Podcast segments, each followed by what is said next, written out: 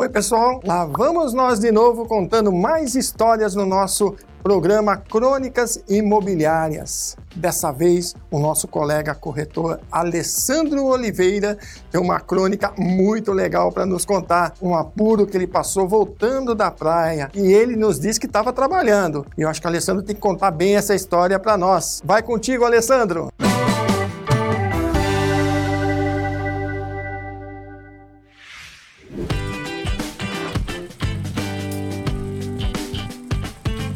É, meus amigos, a gente passa tanto perrengue, a gente rala tanto, trabalha tanto, é trânsito, é estresse, é, é, é, toda a rotina do dia a dia, que qualquer fuga dessa rotina faz um bem imenso pra gente. Não contem pra ninguém. Fui fazer um trabalho no Guarujá, na Praia da Enseada, fui atender, fiz tudo o que eu tinha que fazer, e na hora que a cliente foi embora, eu esperei eles saírem, ele virou a esquina, eu virei para outra. Não resisti.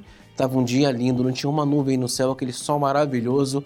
Encostei meu carro e fui pra praia. Uma horinha de praia, mas que valeu por um ano. Aquilo me deu uma descarregada no estresse, foi uma coisa maravilhosa. Mas não parou por aí. Senão estaria fácil demais, né?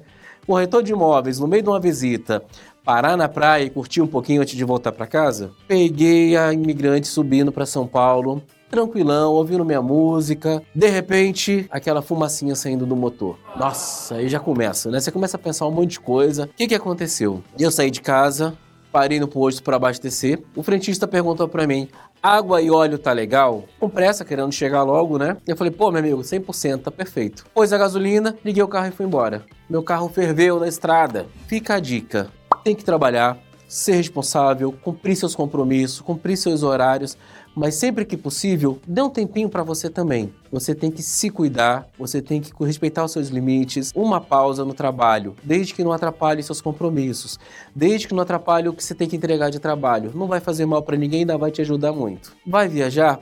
Viagem curta, vai pegar a estrada, 20 km, 30, não importa. Olhe sempre o teu carro, água, óleo, olhe os pneus, freio, verifique se está tudo certinho para você não ficar na estrada. Nesse caso, eu estava voltando da visita. Agora imaginem, se tivesse quebrado quando eu estava indo, eu teria perdido a cliente, não teria feito a venda e acabaria ficando no prejuízo duas vezes. Gente, um grande abraço a todos. Espero que tenham gostado da história. Obrigado pela audiência e peço para vocês, mandem suas histórias, mande suas crônicas pra gente. Vamos contar com o maior prazer, com a maior satisfação. Um abraço a todos e até o próximo vídeo.